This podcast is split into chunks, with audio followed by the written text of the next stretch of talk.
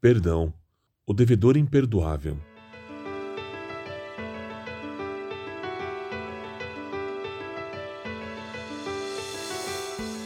Um dos exemplos mais profundos de perdão na Bíblia é aquele em que Jesus falou sobre um rei que queria acertar suas dívidas. Um homem devia muito dinheiro ao rei e não podia pagá-lo. Então ele caiu com o rosto em terra e implorou por misericórdia. O rei teve pena dele e misericordiamente perdoou a sua dívida. Depois de ouvir isso, podemos supor que o homem perdoado ficaria cheio de gratidão, não é mesmo? A quantia que lhe fora perdoada era um débito que nunca seria capaz de pagar. E não apenas isso, a família dele não foi prejudicada. Infelizmente, nós lemos no verso seguinte que ele não estendeu essa mesma misericórdia a um outro homem que devia uma pequena fração do que ele devia ao rei. Ele até fez que o homem fosse preso e encarcerado até que ele pudesse pagar a dívida. Algo mudou no coração desse homem no momento que ele estava de joelhos, implorando ao rei por misericórdia por seu débito, até ele se levantar e ver o homem que devia a ele uma quantia muito menor. O que foi isso? Um dos grandes componentes do perdão é fazer o uso da empatia. Quando mostramos empatia pelo outro, nos colocamos em sua situação e mostramos compaixão e compreensão. O homem que teve seu grande débito perdoado pelo rei não escolheu mostrar empatia ao homem que, na verdade, devia a ele muito pouco.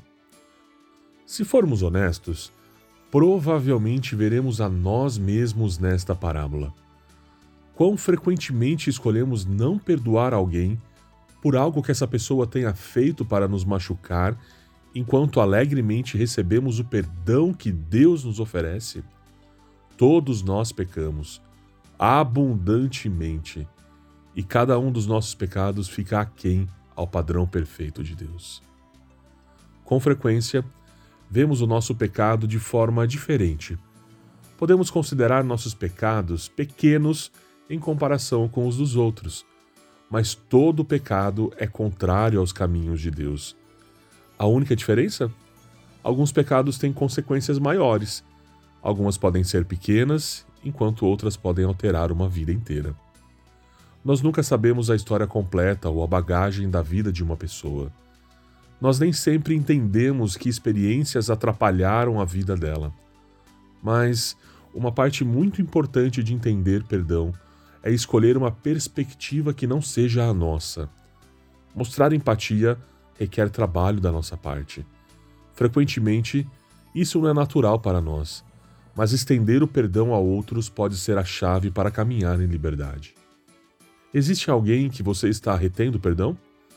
Alguém cujo pecado contra você não foi tão ruim quanto você pensou? A punição de reter o perdão não se encaixa ao real crime dessa pessoa? Peça a Deus para te mostrar quem você precisa perdoar e ofereça esse perdão.